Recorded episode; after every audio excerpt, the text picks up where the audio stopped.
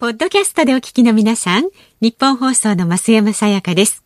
辛坊治郎ズームそこまで言うかは、24時間ご意見対応型のラジオ番組です。辛坊さんへのニュースに関する質問や、今日の放送を聞いての感想、明日の放送で扱ってほしいニュースなど、24時間受け付けています。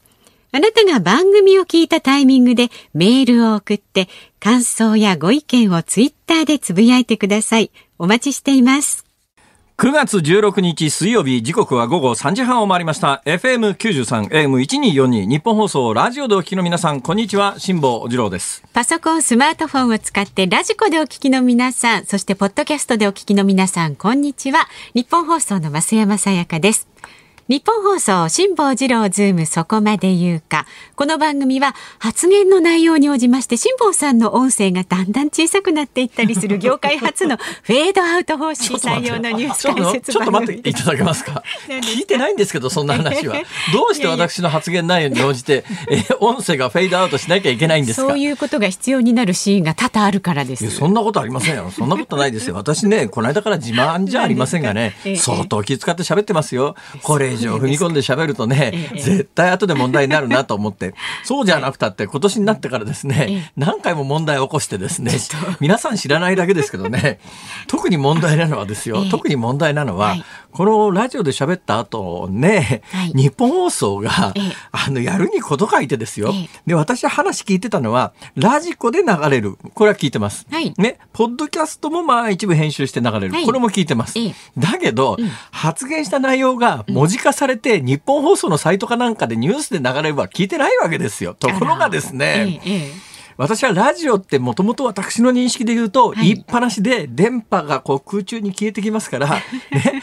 誰かが録音してない限りは、うん。そんなものは空中に消えていって、まあねいや僕はそんなこと言ってませんって言ったら済むと思っていたら あろうことか文字化して流して、それが結構いろんなところで問題になってですね、私も昨日夜にネット見てたら、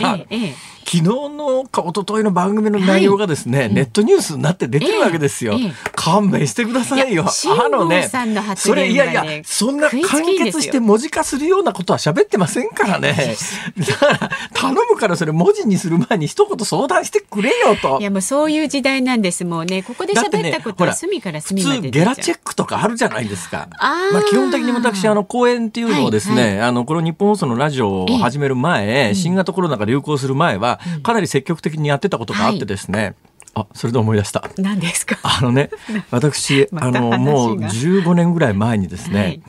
えー毎年あの確定申告に行くわけですよ、ええ。なんで確定申告に行くかっていうと所得が多いとか言うんじゃなくて複数から収入があるもんですから、はい。それ合算して確定申告に行かなきゃいけないんですよ、ええ。で今から20年近く前にですねいつものように自分で確定申告書を書いて、はい行こうと思ったんだけど、なんかあまりに複雑になりすぎててですね、地元の税務署で税務相談っていうのをやってくれるっていうから、はいその税務相談会に行って、税務署員の方に、まあ、洗いざらいもう喋ったわけですよ。ええ現状どうなってるか。そしたら税務署の方がですね、志麻さん、無理ですね、個人でやるのは。税理士雇いなさいって税理士の子税務署の人に言われて、えー、税税理士さんにお願いするとなると税理士フィーも発生するわけじゃないですか。それまで私一生懸命ね年度末になるとこう確定申告書をはいやってたんですけどあー。もさん無理だから税理士雇いなさいってはい。税務署の人に言われて、えこっから先がですねちょっと表に出せない話なんですけど だったら税理士紹介してくれって言ったんですよ、あええ。そしたら税務署は、えー我々は特定の税理士さんを紹介することはできませんって。あ明言されてしまってですね、はい。テーブルの上にドーンと税理士名鑑みたいなやつ出されて なんかむっちゃ分厚い巨大な本なんですよ。ええええでこの中から選んでくださいって言われてええこんなにたくさん税理士さんいるのに選べねえよと思って もうこうなったらしょうがないですね。ええ。あの開いたところで指さしてですね、もうバーンと開いてこの人！あ 本当ですか？本当です。よそしたら税務署のはい。真ん前の税理士さんだったのね。というそれでまあその方にお世話になってもう随分経つわけですよ。それであの新型コロナの前からね、はい。新型コロナの前は結構公演に行っててですね私最盛期公演どのぐらい行ってるかというと、ええ。年間200公演ぐらい行ってたんです。ねほぼ毎日じゃでないです。私あのテレビに出たりラジオに出たりしてるあるいはその雑誌その他の連載を持ってるというふうに皆さんお考えでしょう、はい。収入の柱は圧倒的に公演だったんですよ。もう雑誌ラジオダントツです。もうのテレビの出演料とかラジオの出演料とか雑誌の執筆料とか、はいはい。皆さんありがたいことにととっても配慮したねお金をくださるわけですけれどもそれでもねやっぱり圧倒的に公演が収入の柱なんですよ。もう桁が違うんですよ。へえ桁下手したら2桁違うみたいな話なんですよ。テレビともそんなに違うんですか？テレビとも違いますへね。ーテレビのギャラなんか私なんかもう元読売テレビですから知ってますか？私のギャラがどうやって決まったか。どうですか？私読売テレビを突然辞めたんです、はい。で正直なところ辞めて半年後に、あの枚方市議会議員に立候補しようと思って辞めてますから、うん。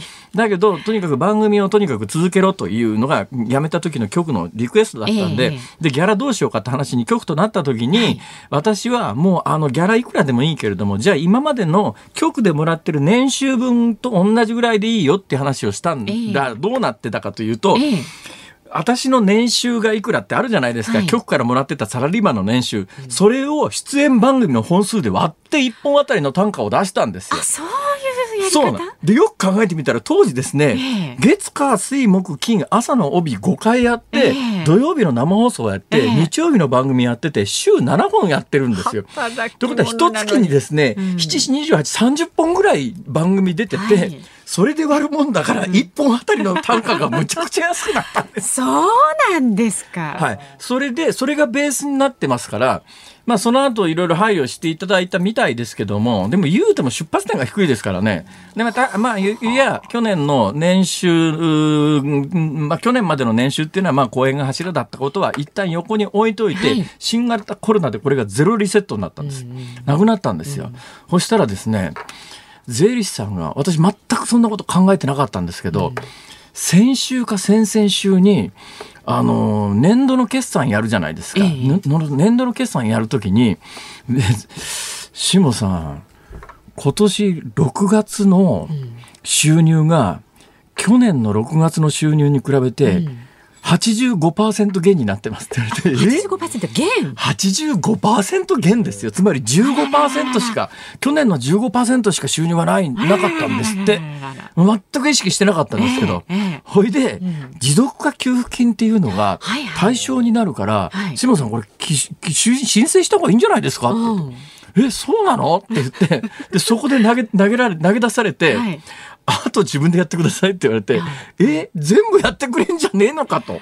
持続化給付金は自分でやらないとですよね。あ、そうなんだ。それがね、実はね、先週、先々週ぐらいの話で、そのまんま書類が私の机の上に、あの、なんか書類作っときましたからって言われて、あええだから税理士さんは、その年収証明、収入証明みたいなやつはええ作ってくれて、はい今ファイル、クリアファイルに入って私の机の上にあるんだけど、えこれこっから先の手続きを、さあどうしたもんかなと。あ、それ大阪でされるっていう。いや、ちょっと待てよ。そんな話をしようと思ったんじゃないんですよ。すねすねこれ出発点は何かというと、はいえーフェードアウトという話ですね。そうですねフェードアウトで喋れない話をいっぱいしてるよというまあそれが話で来たわけですよれちゃうっていう。話をして。いや、文字化されちゃうって話はともかく今日は何を言いたかったかというとですね、はいはフェードアウトっていうのはだんだん音が消えていくことじゃないですか。そうですそれでふっと思ったんですけど、例えばですね、あの、こうやってマイクからだんだん離れていくと同じ音量で喋っていても多分今聞いてらっしゃる方はちょっとずつ、だけどこれ追っかけてね、ミキサーさんがフェーダーってやつをこう上げていくと同じ音量になっちゃうわけで。確かに本当だ本当だ。多分だから今ね、あのミキサーさんはこのアホは何をしとるのかと。どんどんマイクから遠ざかって喋ってるって言って、ミキサーさんは私が遠ざかるのを見ながら、どんどんマイクの音量を上げてるから、聞いてらっしゃる方は一定の音量で聞こえてるかもしれませんが、これ、これってどうなのよ？と思って、はいはい。と思ってふっと思った時に、あれ？じゃあこれステレオで FM はステレオでやってるよね、とラジコもステレオでやってるよね、はい。AM もステレオかもしれないけれども、ええ。大体ラジオで聞いてらっしゃる方ってスピーカー1個だったりしますからあそ,、そうねするとステレオに聞こえないわけですよ、だけど私の目の前にはマイクが1本しかないのに、はい。これがどうやってステレオになるんだと？例えばマイクの右からですね右の方から喋ってだんだん左の方かしてますに移動してますっていう時にこれ左から右とか右とか左とか FM すで聞いてる人はこれ、あーみたいなことになってるのかどうなのかしら。あ、あのミキサーさんが首振ってます。そもそも目の前に一本しかマイクがないんだから、それでステレオになるわけないだろう。このアホっていう今目線ですごいこうなんか プレッシャーを感じながらやっておりますが。ええ、いやとなると。ラジオも発達したなと思って、ね、そうですよ、そうです、変わってますからね。急激に技術がこうスタートしておりまして、うん、あ今横にいるサブ D の鍋谷君が1992年の3月から実は AM もステレオ放送になってるということで、だからもしかしたら。あのね、セラジオセットお買い上げいただく、はいはい、新規にお買い上げいただく場合には、うんうん、ステレオなんていうのも試されるとですね、うん、そうしていただけるとより楽しめる私もじゃあこの番組がもし長く続くようなら、うんうん、どっかでステレオにこの私の目の前のマイクも切り替えていただいて、時々右のスピーカーで喋っちゃうよ。左のスピーカーから喋っちゃうよ。みたいなことでですね。面倒くさい感じがしますけどね。まあいいや。え、そろそろいや違うんです今日僕ねキャベツとレタスの話をしたかったんですが 覚えててください。明日しますキャベツとレタス、ね、じゃあ誰かメモっといてください。このキャベツとレタスに関してはね、私はこれ公演なら5時間は喋れるね。そんなにキャベツとレタス？はい、はい、じゃあ明日はキャベツとレタスの話です。わかりました。ピーマンはいらないですか？いらないですね。その二つで。わかりました。で今日の、えー、東京株式市場日経平均株価お伝えします。反発しました。昨日に比べまして20円64銭高い2万3475円53銭で取引を終えました。で円相場はですね為替相場は現在1ドル105円30銭付近で取引されています昨日のこの時間と比べますと30銭ほど円高になっているということですさあ、辛坊治郎ズームそこまで言うか。この後すぐのニュース解説ズームオンでは、菅内閣誕生へというニュースに迫ります。4時台は現在、総理官邸で取材中のニッポン放送畑中記者をつなぎまして、組閣について改めてレポートをしてもらいます。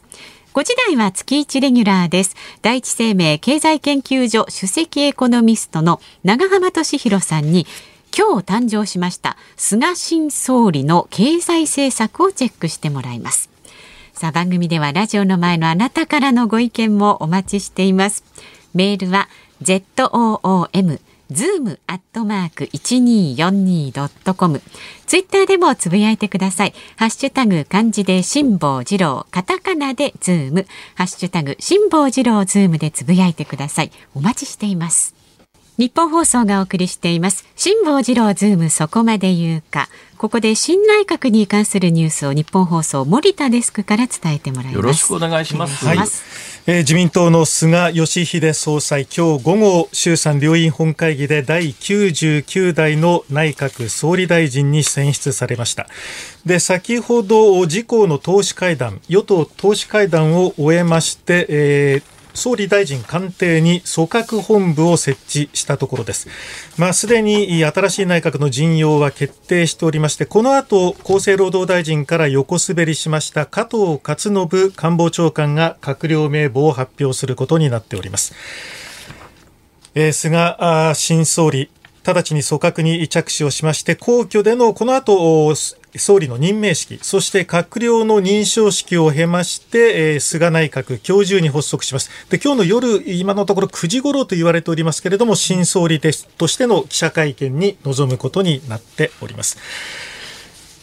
すでに行政改革、規制改革担当大臣に河野太郎防衛大臣を横滑りさせる。それから総務大臣には武田良太国家公安委員長を横滑りさせるなどの人事が固まっております。えー、安倍内閣はもうすでに今日午前の臨時閣議で総辞職しております。歴代最長となりました安倍総理の在職日数は連続で2822日。第1次からの通算は3188日でした。で午後0時半過ぎに官邸職員らに見送られて安倍総理は官邸を後にしております。で菅さんの方は今日朝早く散歩ですとか打ち合わせ,、打ち合わせを兼ねた朝食など普段通りの日程をこなしまして自民党本部で自民党の広報用の写真撮影などにも臨んでおりました。この後、新しい閣僚につきまして、加藤官房長官が記者会見に臨みまして、閣僚名簿の発表という形になっております。えー、他にはの2025年の大阪・関西万博の準備運営にあたる万博担当大臣に井上真司元環境副大臣を起用することも決まっております。えー、再任の閣僚は20人の閣僚のうち安倍内閣をそのまま引き継ぐのは8人、えー、麻生副総理兼財務大臣。それから西村経済再生担当大臣。茂木外務大臣。萩生田文部科学大臣梶山経済産業大臣小泉環境大臣橋本聖子オリンピック担当大臣、それから公明党出身の赤羽国土交通大臣とされております。で、閣内横滑りは加藤官房長官、それから河野行革担当大臣のほかに武田良太総務大臣ということで3人ということになりそうですね。厚生労働大臣から横滑りした加藤勝信さんが官房長官になられて、これ、あの名簿の発表が初仕事になりますかね。そうですね、これが初仕事ですね、はい、今あの、えー、総理大臣官邸の記者会見室に入ってきました、これから閣僚名簿の発表です、加藤新官房長官です。生の中継です、えー内閣官房長官を担うことになりました加藤勝信であります。合わせて沖縄基地負担軽減担当および拉致問題担当をいたします。皆様には大変お世話になりますが誠心誠意努力をしてまいる所存でありますのでどうぞよろしくお願いを申し上げます。はじめに内閣官房副長官をご紹介いたします。酒井学副長官です。岡田直樹副長官、再任であります。杉田和弘副長官、再任であります。それでは、菅内閣の閣僚メンバーを発表いたします。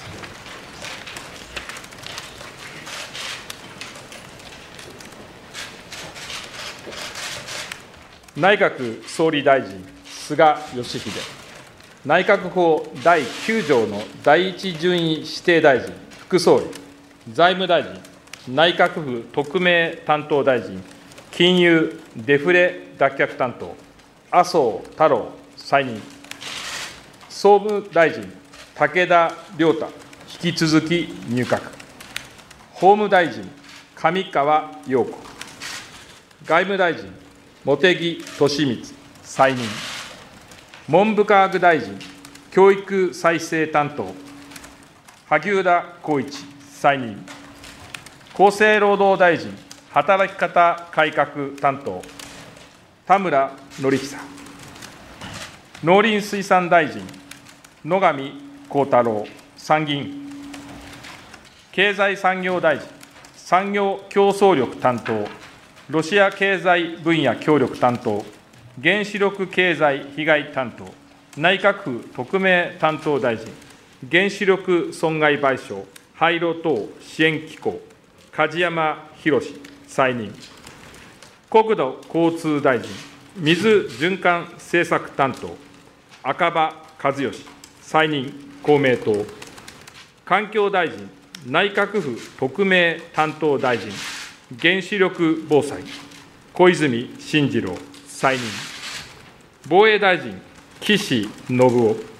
内閣官房長官、沖縄基地負担軽減担当、拉致問題担当、加藤勝信。引き続き入閣。復興大臣、福島原発事故再生総括担当、平沢勝栄。国家公安委員会委員長、国土強靭化担当、領土問題担当、内閣府特命担当大臣、防災、海洋政策、小此木八郎、行政改革担当、国家公務員制度担当、内閣府特命担当大臣、沖縄及び北方対策、規制改革、河野太郎、引き続き入閣、一億総活躍担当、町人仕事創生担当、内閣府特命担当大臣、少子化対策、地方創生、坂本哲司。経済賛成経済再生担当、全世代型社会保障改革担当、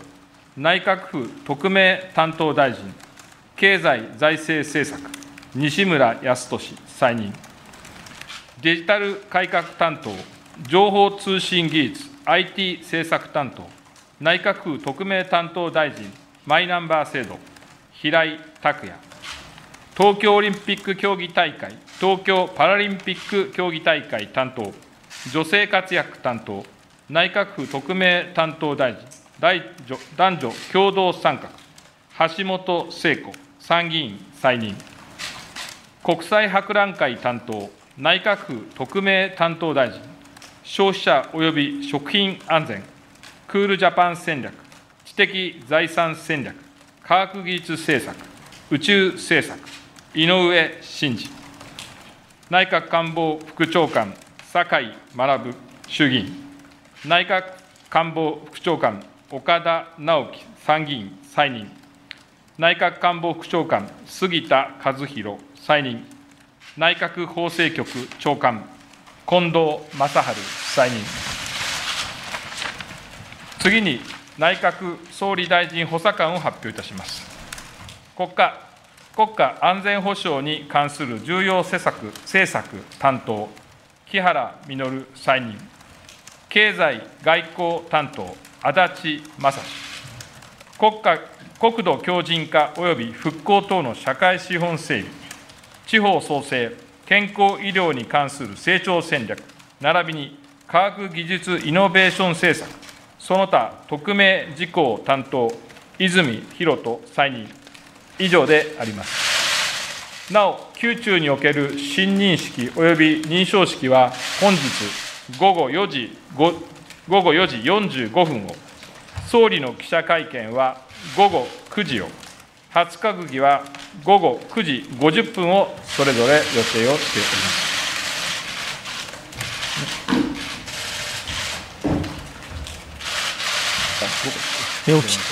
お聞きいただきましたように、安倍新内、菅新内閣の陣容が発表されました。自民党の菅総裁第99代総理大臣に選出されまして、新しい内閣の陣容が今、加藤勝信新官房長官から発表されたところです。結果、あのー一人の狂いもなく全員新聞事例で昨日の夜から発表されているのと というか新聞が伝えているのと同じですね。はい、そうですね、えー、小泉政権の時にはね、はい、あの新聞事例っていうのがあんまりなかったっていうか一旦途絶えたんで、えー、新聞に大地の名前書いてなくていきなり小泉さんが発表して、えーってありましたけど、はい、もう今回は前の日に発表されたっていうかもうほぼ分かってるそのまんまで一人も、えーえー、変わりがなかったということで、ね、全体見て、どうですかね、一瞬っていうか、ちょっと解散遠のいた感じですかね、これ、本気で今の政権の延長線上で仕事をしようと、まあ、好意的に捉えると、そういう見方もできますよね。そうですね、あの河野さんをね、行革担当とか、あの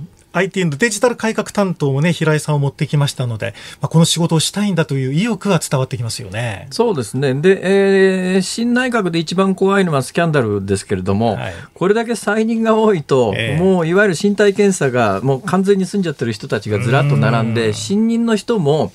例えば、まあ、あの、安倍総理の弟さんの岸さんみたいに、こういうあの選ばれ方してる人ってスキャンダル比較的少ないんですよね。だからあの菅さんの取り巻きで続々スキャンダルで潰れていった人いますけれども、はいはい、あの特徴的なのはいわゆる2世3世じゃなくて自分で地盤を切り開く人たちなんで、はい、金が必要だったっていうようなこともあって 無理無茶するんですけど、はい、岸さんなんかはまああのね、えー、総理の弟でっていうかもうあの政治家家系ですからそんな無理しなくても当選できてきた人なんでおそらくスキャンダルルが出にくいんだろうなとか。そういう意味では、ものすごい手堅いっちゃ手堅いですよね。本当ですね。初入閣は5人ですけれどもね、ええ、本当に選ばれたのは岸さんも含めて、ベテラン勢多いですもんね。ね平沢勝栄さん大丈夫かって。ちょっと、出現が大丈夫。冗談ですよ。冗談ですが。はい、はい。まあ、これからぼちぼち見ていきましょう。ね、この時間は森田デスクに伝えてもらいました。9月16日水曜日時刻は午後4時を回りました。有楽町日本放送第三スタジオから辛坊治郎と。増山さやかでお送りしています。さあ辛坊治郎ズームそこまで言うか。明日木曜日ですからね。明日はあの飯田アナウンサー登場しますが飯田情報といたしまして。飯田情報。飯田情報。飯田情報は飯田さんの情報ではなくて飯田さんにまつわる情報ですね。まつわる情報。いや飯田さんも偉くなったよな。飯田さんがもたらしてくれる情報ではなくて飯田さんそのものが情報として注目されるという。え立派なもんですよ。なんでしょうか。はい。まあね飯田君ねあの月曜日の自民党総裁選をあの会場の横のねモニタールームでちゃんと取材してたんだ。をきちんとしてたらしいんですが、えー偉いねどこを見ていたかと申しますと大画面で菅さんのなんと口の動きを凝視していた。これやっぱりモノマネをねひとときたりも忘れていなかった。訓練彼の役割はそこじゃないでしょ。でなんか間違ったことになってませんか？いやでもなんかねだんだん間違った方向に行ってるような気がするんですけど。社内でもみんなにあの声をかけられておりましてね、ええそれがまあ確かにねできるからしょうがないんだよね。これはまあ箸にも棒にもかからないようなレベルの人だったら誰もそう期待しないんだけどそういうことですよ。やればやるほどちょっとずつ向上してますから。ちょっとずつちょっとずつやっぱねなんですよ。上手くなってるだからね明日あたり登場された時にはえ？菅さんスタジオ来てんじゃないの？ってあいうような雰囲気になるんじゃないの？ただもう一つね噂がありましてね、ええ噂がありましてですね、はい。内部情報をこうこういろいろ取材をするとですね、どうも完成度は岸田さんの方が上がってるって話なんですよ。ね、で本人は大変岸田さんに自信を持っていて、ええ。なんかみんなにこう聞かして回るんだけど、ええ。まず菅さんでやってみてもう一つだなって言われると 切り札で岸田さんを出してきてで周りの人に「おーら飯田さんすごいですね」って言われるのが どうも最近快感になってるって話なんで明日出てらしたら岸田さんのことは一言も触れずに。触れないでいきましょうよ。そうですよね。だって無役だもんね。大臣になったわけでもなく、ね自民党三役四役になったわけでもなく、岸田さんをやる機会はもう当分ないでしょう。そうですよ。ね、となるとこれやっぱりあの総理大臣になった菅さん中心にやっていただかないと、ですからいくら岸田さんの完成度が高くてもそれは意味がないわけで やっぱり。やっぱり菅さんでいきましょうううちはね。はい。明日風邪ひいて休まないかな。ちゃんとねしっかあれ飯田君はあれ飯田君え休み？あれ？あれよ。みたいなことにならなければいいなと、ええはい、大丈夫だと思います。はい。安心して待っておりますので。今日はねこの大きなニュースで新しい政権が誕生しましたから、はい。まあこればっかりでニュース番組一色なんですけども、それ以外にも今日はあの重要なニュースがたくさんありますから一旦あのお知らせ挟んで、そのニュースねこう今日はこんなニュースがあるよ。はいお伝えしてまいりますこのコーナーでは辛坊さんが独自の視点でニュースを解説。まずは昨日の夕方から今日にかけてのニュースを1分間で紹介します。ズームフラッシュです。ドコモ口座などの電子決済サービスで銀行預金が不正に引き出された問題で金融庁は昨夜すべての銀行などに対して本人確認が不十分な場合サービスを停止するように要請しました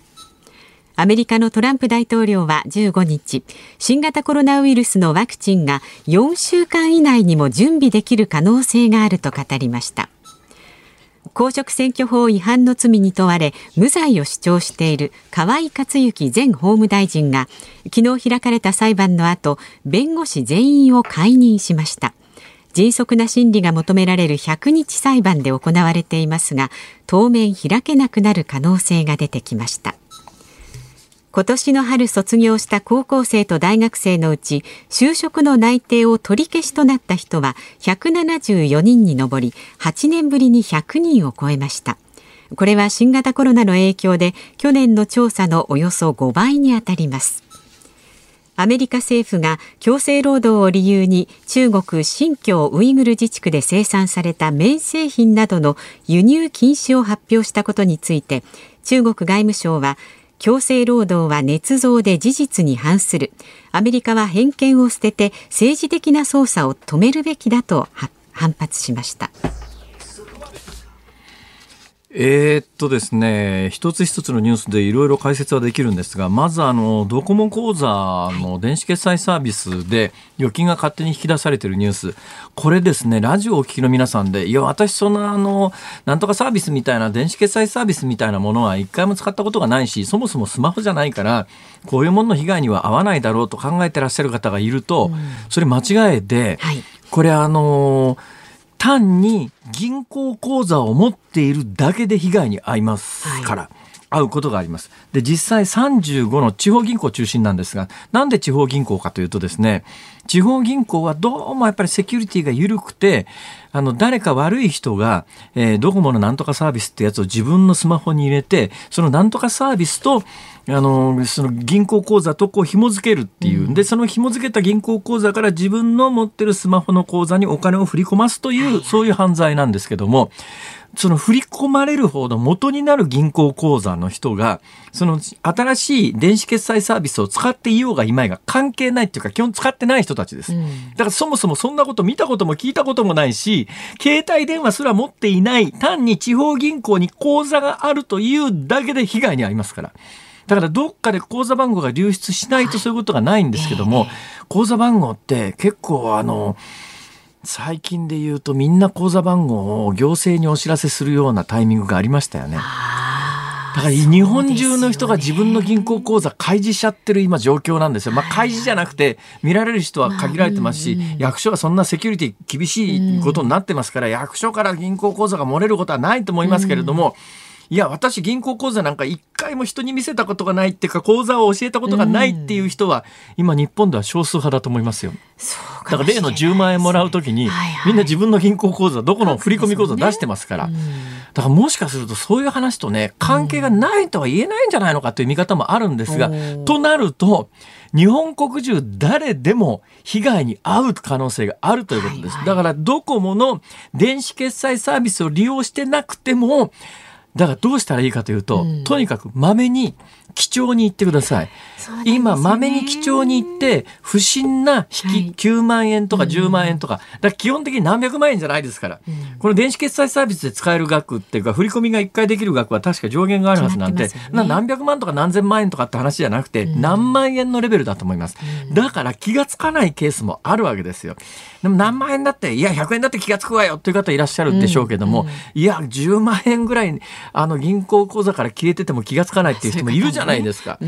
それでもうあの何年間もいや最近使ってる口座じゃないんであん何年間もほっといきっぱなしっていう人もいますよね、ええ、そういう銀行口座危ないですから。とにかくまめ、に銀行口座基調に行ってその銀行口座の通帳を見て、うんあの、身に覚えがないお金の引き出しがあったら、可能性がありますんで、すぐ相談した方がいいです。どこ行ったらいいのっていうと、まあ、いろんなとこ行ったらいいですけど、まあ、警察でもいいと思います。これも、えー、れっきとした犯罪ですから。はいだからこれ誰でも誰でもとにかく犯罪の被害者になりうるんだという、うん、でその電子決済サービスやってないから関係ないとかそういう話ではないということはぜひ知っておいてください。でトランプ大統領の動きがですねここへ来てやっぱり11月3日の選挙前に激しくなってきて、うん、このニュース項目には入ってきてませんけれども今全世界的に最大のニュースはイスラエルと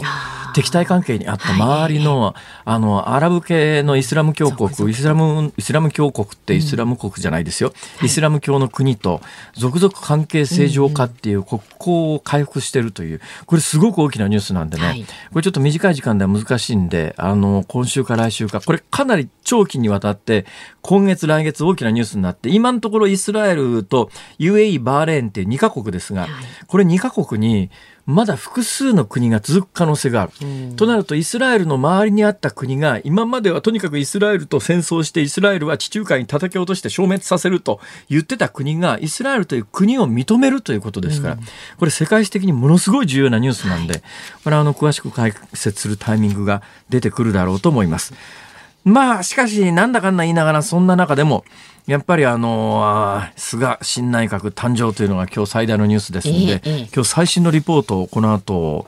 記者の方が伝えてくださるんですよね。そうなんです。この時間は総理官邸で取材中の日本放送畑中記者に伝えてもらいます。畑中さんよろしくお願いします。はい、よろしくお願いします。今あの畑中さんどちらにいらっしゃいますか？はい、あの官邸の記者会見場の上に設けられましたラジオ用のブースにおります。先ほど20分ほど前にあの加藤官房長官がですね、はいはい、えー、閣僚の読み上げをしました。その、会見場が見える位置におります。ああはい。もう加藤さんは引っ込んだんです。はい。もうあの記者会見場は照明も落とされまして、ちょっと暗闇になっておりますけれども、ですか？はい。となるとまああの加藤勝信さん今までえー、っと厚生労働大臣だった方が、はい。官房長官になっての最初の仕事で名簿の読み上げっていうのは、はい、本当に名簿の読み上げで終わっちゃったっていうかそれだけのことなんですね。まあはっきりとした口調であったということだけが印象的な、うん、そんなあの 確かにね読み上げですね。菅さんよりは滑舌いいですよね。はい、はい、ですからラジオ的ではあると思います、ね。なるほど。どうですか？今日菅さん一日何してるんですか？というかまあ国会で選ばれるという儀式がありましたけど、ね、そうですね。午後1時45分に衆議院の本会議が行われまして、えー、菅さんが314の票を取って第99代の総理大臣に指名されました。この中で小泉進次郎という名前が1票だけありまして、これはいまだに謎の1票と言われておりますけれども、はい。まあ菅さんはですね、まあ菅さん基準と言いますかね。わかんないんです。まだちょっとこれわからないんですよね。それ結構面白いですね。そうなんですよ。えー、で、この菅さんですが、まあ、菅さん基準という言葉があるとしたら、えー、わずかににこやかに。はいあの笑みを見せておりましてただ歯は見せないで非常に読みにくい表情でしてここら辺はさすがの飯田さんもね真似するのは難しいかなという気がします。ただあの両手はまっすぐこう下に伸ばしておりまして5回ほど礼をしました、はい、まあ、そのあたりは重い責任を感じているように取れました。そう重い責任というと菅さんって官房長官時代あんまり報道されてませんが7年8か月の間ほとんど家に帰ってないんですよね。そうなんですよね。ですからあの奥様が一番あの総裁選の出馬に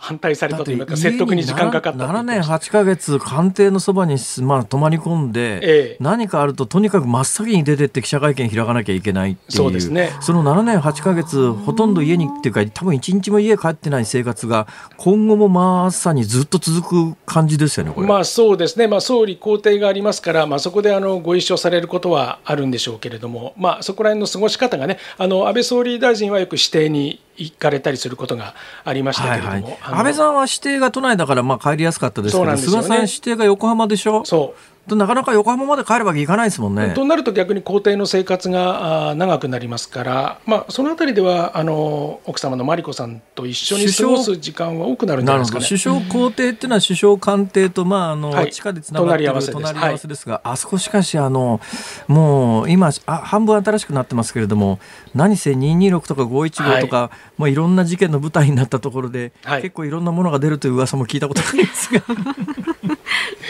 そうですね あの官邸ができた時にこうあの転がして移動したというそういうあの場所ですけれどもね。はい。え？あえ？そうあの何転がして？移動したんですよね。あのまあ転がして、ね、の工法でこう転がす形でこう移動したんですよね。はい、すみません。そこであの絶句されると思いませんでした。いやいやいやいやいや、はい、そういえばそんなことがあったよかなみたいな話でね、はい、そうですね。まあそれはともかくとして、えー、え。ー、どうなりそうですかねこれから。そうですね。私あのこの菅総理大臣が以前総裁の会見で言っていたように国民のために働く内閣実務型の内閣というような感じには見えるんですけれども別の意味で言うと本当にこうしたたかな内閣じゃないかと思います。と言いますとはこの閣僚の20人中ですね参議院の2人を除いて18人全員が3年前の2017年の衆議院選挙に各選挙区でトップ当選しているんですよね。なるほどでしかもそのうちの16人は時点に2倍以上、あるいは2倍近くの差をつけて圧勝しております。ええ、つまり比例復活ですとか、比例単独の議員は1人もおりません。時点で比例復活を許しているのは、デジタル担当大臣の平井卓也さんだけです。つまり解散しても簡単には崩れない内閣じゃないかと思います。言い方変えるといつでも解散できますよと、まあ、そんなメッセージのようにも感じたんですけれどもね。ね。同時に言えるのは、それだけ選挙で強い人は、はい、大体国会議員でスキャンダルであの叩かれるっていうか、出てくる人って、選挙に弱くて、はい。はいあの広島なんかそうですけれども、ね、ギリギリっていうと、まあ、お金とか人とかで無茶するからスキャンダル出やすいんですが、そこまで強い人たちって、選挙でそんなに無茶しないから、スキャンダル出にくいってこともありますよね、そうですね、まあ、今後どうなるかは分かりませんけれども、まあ、これまでそういったことでずいぶん懲りていますから、まあ、菅さん官房長官でずいぶん長くやっていらっしゃいましたから、当然、そのあたりの身体検査もきちんとした上での人選ではなかろうかと思いますね。いや、私ね、今、ばーっとこれ20人の名簿を見てて、ざーっとこう幅閥別に数字書き出してみたんですが、はい、細田派5人、岸田派2人、はい、二階派2人、麻生派3人、竹下派2人、石原派1人、石破派が、まあ、あの田村厚生労働大臣1人、はい、えー、公明党1人、無派閥3人と、はい、あのーある意味派閥的にも見事に均衡していて、はい、で、えー、再任がとても多いので、うん、スキャンダルが出にくく、はい硬いっていうか手堅いですよね。手堅いですね。特にあの細田派は5人ですけれども、この中には参議院が2人含まれておりますし、はい、まあ再任の人も含めると、まあ大体他の派閥とバランスが取れているかなというふうに感じますよね。はい。いや逆に言うとね、ええ、女性がオリンピック担当の橋本さんと、それから法務大臣、これはまあ前にも法務大臣やったことある女性と、上川陽子さんですね。はい、お二人だけなんで。はいえー、先ほどあの選挙いつ選挙をやってもこの内閣は崩れないという見方がある一方逆に選挙用の顔ぶれでもないなっていう感じも、はい、手堅く割となんか実務をやりたいのかなっていう感じもするんですがね。そうですね、まあ、いわゆるサプライズというか華やかさはありませんですね、えー、ただまあ初入閣5人ですからね一時期あの今回の内閣は居抜き内閣になるんじゃないかと、こういうふうに言われておりましたけれども蓋を開けてみると初入閣5人というのは、まあ、あのこの仕事のこう経験が非常に多い人々が選ばれておりますから、まあ、そこでの安定感を図りにかけますと、まあ、その辺りは選挙でもいけるんではないかというふうに判断したんではないかと思いますね。居抜きっていう言葉がありましたけどね、はい、これ、居抜きという言葉が最近、若い人と話しててね、全然通じなかったんですけど、はい、そうですよね、あのまあ、あの飲食店等々を売買するに際して、看板だけ書き換えて、中全部そのまんまっていうやつですよ ね。はい、そうです、はい、それでいうと、5人新人が入ったということなんですが、逆にそのあたりが、まあ、過去の例で言うと、スキャンダルが出てっていうネックになるところで、大丈夫ですかね、この新新入閣の5人っていうのは。まあ、そこら辺は今申し上げましたように、相当な選挙の強さがありますから、はい、えー、そのあたりは硬いんではないかと思います。あのデジタル担当大臣がですねやはり平井拓也さん、はいはい、大変あの科学技術の担当大臣も歴任されておりました、えー、まあ、名前はあえて言いませんけれども、少なくともあのハンコ議連の会長だった副大臣以下が必死に支えて、なんとか持っていた、この前任の IT 担当大臣よりは 本気度が伝わってまいります、そうですね、はい、IT 担当なんだけど、いや、パソコン使ったこと、自分で使 使ったことありませんという人いましたよね。そうですよね。ただ なあ、ほなっていう、うん、今回、そのデジタル化の推進もそうですが、あの以前申し上げました、やっぱりあの総務省、経済産業省、内閣官房などにこうまたがっている部署を統合する、まあ、つまり省庁をまたいだ縦割り組織の見直し、まあ、これが菅新総理大臣が最もやりたいことだと言われておりますけれども、当然、この各省庁の反発が予想される中で、この平井さん一人の腕力ではちょっと荷が重いのかなという感じもします。まあ、はい、そのあたり多分あの河野太郎さんあたりが行革担当になってますが、すねはい、あのこの行革あたりで河野さんが個性を発揮して本気で、え既得権益打破みたいなことを打ち出していって実を上げていくと。長期政権の可能性も生まれるかなっていう布陣ではあります、ね、そうですね、ですから、まあ、霞が関はこう河野さんがこれからどういうふうに大なたを振るってくるのか、戦々恐々の状態かと思います。ね、プラスあの先ほどあの閣僚読み上げの中であの総理補佐官に泉博人さんが入っておりました、もう菅さんの懐刀と言われる人ですので、こういった方も入っているということですから、えー、まあ、総理全体、総理含めた官邸全体で、えー、このようなバックアップを図っていくとこういう構図が見えてきそうですね。まああのぶっちゃけ言うと、ええ、橋本徹とか入れてたらむちゃくちゃになりますからね。面白いとは思いますが。そうですねやっぱ面白さよりは実を取ったかなって感じですけど、ね、まあ、まずは、まあ、そのあたりは菅さんのキャラクターでもあるかなという感じがしますけど、ね、だからさっき言ったように派閥均衡ではある。だからこれあの悪口言おうと思ったらいくらでも言えるんですよね、ええ、まあ相変わらずの派閥均衡じゃないのかとか前例踏襲じゃないとかって顔ぶれが地味だとかですね、え、ケチつけることは可能なんですがそのケチを全部ひっくり返すと、うん、よくバランスが取れてる安定している、なんかちゃんと仕事をしようとしているという言い方もできるわけで、これなかなか、あの、どっちでも評価できますけれども、だから、あとはまあしばらくはマスコミは、今まで反安倍の、えー、旗振ってたメディアもどうなんですかね、しばらくはいわゆるアメリカでね、政治用語でハニムーンという言葉があって、はい、新しい大統領が選ばれるとしばらくは批判はせずに温かく見守るっていう習慣がありますが、うん、日本はなかなかそういう習慣がないので、もうすでに菅さんだいぶ批判も始まってますけど、今後どんな展開ですかね、対マスコミと。まあ、でもハネムーン期間というのはまあ少しはあるかなという気はしておりますけれどもね、まあ、当然あの、ワイドショー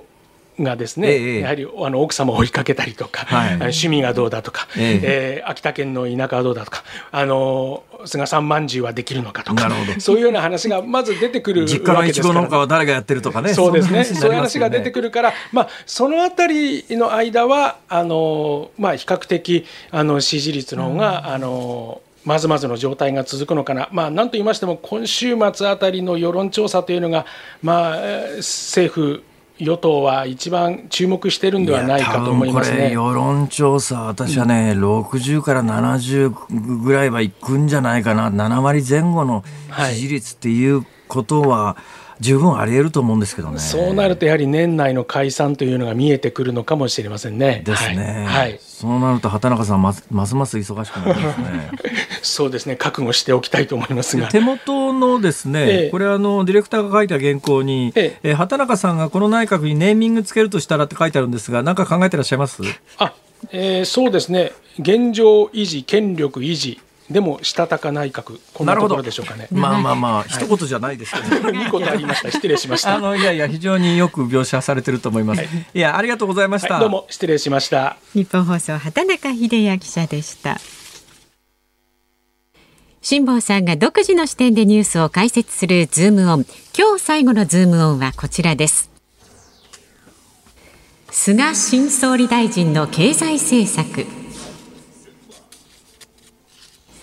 この時間は月一レギュラー第一生命経済研究所首席エコノミストの永濱利廣さんに菅新総理の経済政策についてお伺いします。今日もよろしくお願いいたします。よろしくお願いします。よろしくお願いしますあれ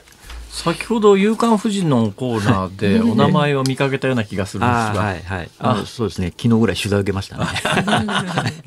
よろしくお願いします。どうですかね、はい、今の景気経済はどんな感じですか、はいえっ、ー、と、一月前に比べると、えまあ、若干ましになってるかなっていうのがあってですね、はい、例えば、あの景気ウォッチャー調査を見ても、えあの先月の時はあの先行き判断が悪化になってたんですけど、はいはい、新しく出たのを見たらですね、ええ。ー、一応8月改善してましてですね、ええ、で、まあ、おそらく、まあ、やっぱりね、あの一月前はもう感染者数がバンバンバンバン増えてた状況だったんですけど、ちょっと、ね、足元落ち着いてきてるんで、ええ、まあ、その辺を受けての回復かなという感じはしますね。どうなんですか、このまんまゆっくり回復に向かうのか、そう簡単な話ではないのかというのが、今、ニュースのコーナーでですね、はい。えー、どうも今年度の決算の話なのかな、あれ、はい、あの JR 東日本が4000億円で、はい、JR 西日本が2000億円余りの、はい、まあ、赤字になるっていう話じゃないですか、とてつもない金額ですよね。いやそうですね。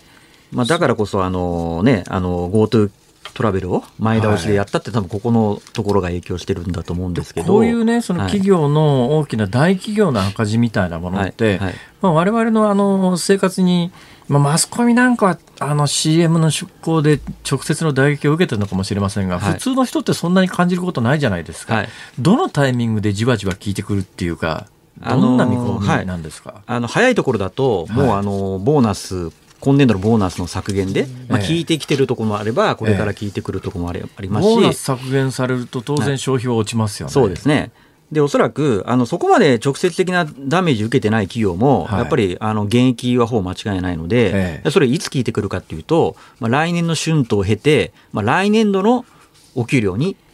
効いてくると思います。来年度の給料に響いたら、来年度の景気に響くってことですよね。はい、そうですね。特に個人いつまでどんな形で影響するんですか。例えば、はい、あの大学就職で今年なかなか、はい、あの来年の春の採用の子たち厳しいっていう話よく聞くじゃないですか。もう内定取り消しが結構バンバン出てるような状況で、じゃあ来年就職活動をする人たち、来年の今頃就職活動する人たちは大丈夫なんですかね。えー、ぐらいが最悪かもしれないですね。あの要はその収入とか消費とか、はい、あとは採用とかについては、景気に多分1年ぐらい遅れるんですええ、となると、多分景気的には今年度が最悪なんですけど、ええ、多分採用とか家計の収入は来年度が最悪。で、このまま戻っていけば、あの再来年度ぐらいから家計の収入とか採用活動も少しあの最悪を出してくると、そんなイメージだと思いますからね。はい、いやあの長浜さんのおっしゃる通りなんだろうと思いますが、はい、でも先ほど長浜さんがおっしゃっていたように、はい、政府の景気ウォッチャー調査は、ここへ来てちょっとずつ回復してるわけでしょ、う。これどう読めばいい読み解けばいいんですかねこのあたりの。あですからやっぱりその例えばその株価なんかも含めてなんですけど、えー、まあ、実は同じ経済のよあので一括りにされるデータでもやっぱりあのタイムラグがあるというか、一番先に動くは株株なんですよね。今、株すごい上がってるじゃないですか、はいはい、なんで上がってるかというと、これはもう1年、半年先から1年先の、それこそワクチンが普及したような後のお景気を予想して上がってるっていう状況に対して、えー、で実際の景気っていう意味ではまさに景気ウォッチャー調査で、多分景気自体はあ最悪期出してきてるんだけども、ただ、まだそこまで水準戻ってませんよと。はいはい、で、我々に一番実感に近いその採用とか収入面については、景気にやっぱ1年遅れるんで、なるほど。そういった形で同じ景気の指標でもあの、タイムラグで変わってくるということが重要ですね。となるとちょっとこれからまあ我々の生活も結構じわじわ大変になっていくっていうことなんだろうと思いますが、はい、えー、でそんな中菅政権誕生しましたよね。はい、どんな経済政策を、はいどうなんですかね、べき論から伺った方がいいのか、どうなりそうから伺った方がいいのか、どっちなんでしょうか、ね、まあ、どどうなりそう？あまじじゃあ、どうなりそうかから、はい、いや、あの私、まあ、全体的な印象からすると、えー、多分世間一般的には、はい、なんか菅さんって、なんか地方から出てきて、はい、えー、地方議員もやって叩き上げで、えー、なんか、なんか弱い人に、弱者に結構優しそうな政策しそうだってイメージがあると思うんですけど、はいはい、私逆だと思っていて、ええ、言ってることはもう完全にこう、いわゆる新自由主義的な、え、あの話ですよね。となると、だから例えば、あの菅さんが打ち出してるその政策っていうのは、例えばそのデジタル庁を作ってデジタル化進めるとか、まあ、ここはいいと思うんですけど、まあ、あとはあの地方創生とかも言ってますけど、確かにね、ここはその例えばインバウンドとか、あとはふるさと納税とか、この辺のところをもう少し積極的にやればいいのかもしれないですけど、なかなかインバウンドすぐ戻んないじゃないですか。はいで、一方で菅さん何をおっしゃってるかっていうと、いわゆるその中小企業とか、ええ、地銀の再編とかって言ってるわけじゃないですか。えこれやって果たして地方経済にとってプラスかマイナスかって結構 微妙だなっていうふうに思いますよね。いや、私ね、はい、本当にそう思うのは、はい、菅さんって法政大学空手部じゃないですか。はい、それで、法政大学空手部って、まあ、今はね、さすがにこの時代、ご時世ですから、しごきとか表立ってはないんだろうと思いますが、多分菅さんが現役時代の体育会の大学の空手部なんかとんでもなかったはずなんですよ。でしょうね。でそこで4年間、あの退部もせずに勤め上げて、で叩き上げっていうことは、多分頑張るやつは、すごく大事にするけど、頑張らないやつは、この野郎もっと頑張れっていう、おそらくそういうキャラなんじゃないかと思うんですよね。まさにあの経済政策的にもおっしゃる通りの。考え方だと思います。そうなんです。私ね私これ40年ぐらい世の中のことを見てきてつくづく思うんだけど、お金持ちでええとこの坊ちゃんが過剰なぐらい弱者に優しいことあるんです。なんかね、なんか、え？ー、それって不公平じゃないの？っていうぐらい、なんかすっごい弱者に優しい政策っていうのを、金持ちのボンボンが打ち出す傾向にあるんだけど、ある意味対極にいるな、この人っていう気が正直するんですよね。い。や、そうですね。だから私がイメージするのは、確かにね、そのアベノミクスの継承っていう意味では、ええ、あの、そのマクロ経済の政策はそうかもしれないけども、ただ一方で、その、いわゆる新自由主義的な構造改革っていうのは、まさに小泉政権の時の、ええあの政策に非常に近いんじゃないかなと。なるほど、ね、いうことは、だから、まあ、いろんな、はい、逆に言うと、日本の規制って、いろんな規制があるけれども、えー、大きな意味で言うと、規制って、弱い人間とか、はい、あの弱いところを過剰なまでに助けるところの役割をしてきたことが結構あるんですけど、そういうのをとにかく取っ払って、頑張れるやつは頑張れと、頑張れねえやつは自分で責任取れって、自助だってい。う、そんな感じしますよね。おっしゃる通りですね。はい、だからそのタイミングがそのね、今コロナ禍なんで、そういう状況でそれやっちゃうと結構大変なことになっちゃうんで、なるほど。だからどういうタイミングでね、だそういった意味ではあの経済をまず立て直すことを優先してほしいなというふうに期待しますね。携帯電話の料金は下がりますか？いや、ただですね、これ過去からもやっていてですね、はい、で、今日も実はデータいろいろ見てみたんですけど、えー、まあ、ちょっとは下がってるんですけど、えー、そこまで下がってないんですよね。で、一応私、もう一回計算して、実際、菅さんがおっしゃる通り、4割携帯料金が下がれば、はい、あ例えばあの平均的な家計でいうと、あの年間2万ぐらい負担が減るそうなんです。携帯電話の負担って大きいですからね、はい、ただでも多分それやっちゃうと今度はあの携帯会社の方が大変なことになっちゃうんでなるほど、ね、まあその半分ぐらいいけばなるほど。同の字かなという感じで見てます。いやいや一月後これはあの長間さん、はい、月一恒例になってますから。はい。あの、はい、よろしく、ね、来月の予定もあの 抑えられましたんで。はい、来月の今頃どんな話になってるかすっげえ楽しみ よろしくお願いします。来月もよろしくお願いします。第一生命経済研究所首席エコノミストの長浜俊弘さんでした。ありがとうございました。お送りしているのはマイケル・ジャクソンでスリラーであります。なんでスリラーかというとですね、えー、なんか日本だけですかね、お化けは夏しか出ないのが。日本はそうですよね。あの確かにクリスマスシーズンで欧米の映画でゴースト出てくるやつありますよね。だから、はい。はい欧米の多分お化けは冬でも出るんだと思いますけど日本のお化けは基本夏しか出ないことになってますからもうこのマイケル・ジャクソンのスリラーも、うん、えー、今シーズン聞くことはないかな。という。それでいうとほら、うん、今日長浜さんさっきいらっしゃったじゃないですか、はい。はい、明らかに変わっていたのがですね、今日上着着てらしたんですよ。まあ夏の8月とか7月なんかサラリーマンでいくら隣のビルから来るだけだとは言ってもですよ。ジャケット着てこないじゃないですか、暑くて、だけど今日長浜さんグレーのジャケットを普通にそんなに高級そうなジャケットではなかったですけど。今日高級素敵なジャケットでしたよ。もう何ことを言うんですか。本当ですね。聞いてないでしょきっと。聞いてますちょうど今帰ってる途中だからビルの下歩いてる途中で聞こえないと思いますけど。まあ、あのグレーのジャケット着てらしてですね、えええ、おもう普通にサラリーマンが上着着る季節になったんだなと。出ますよ。はい、虫の根も変わってますし。さ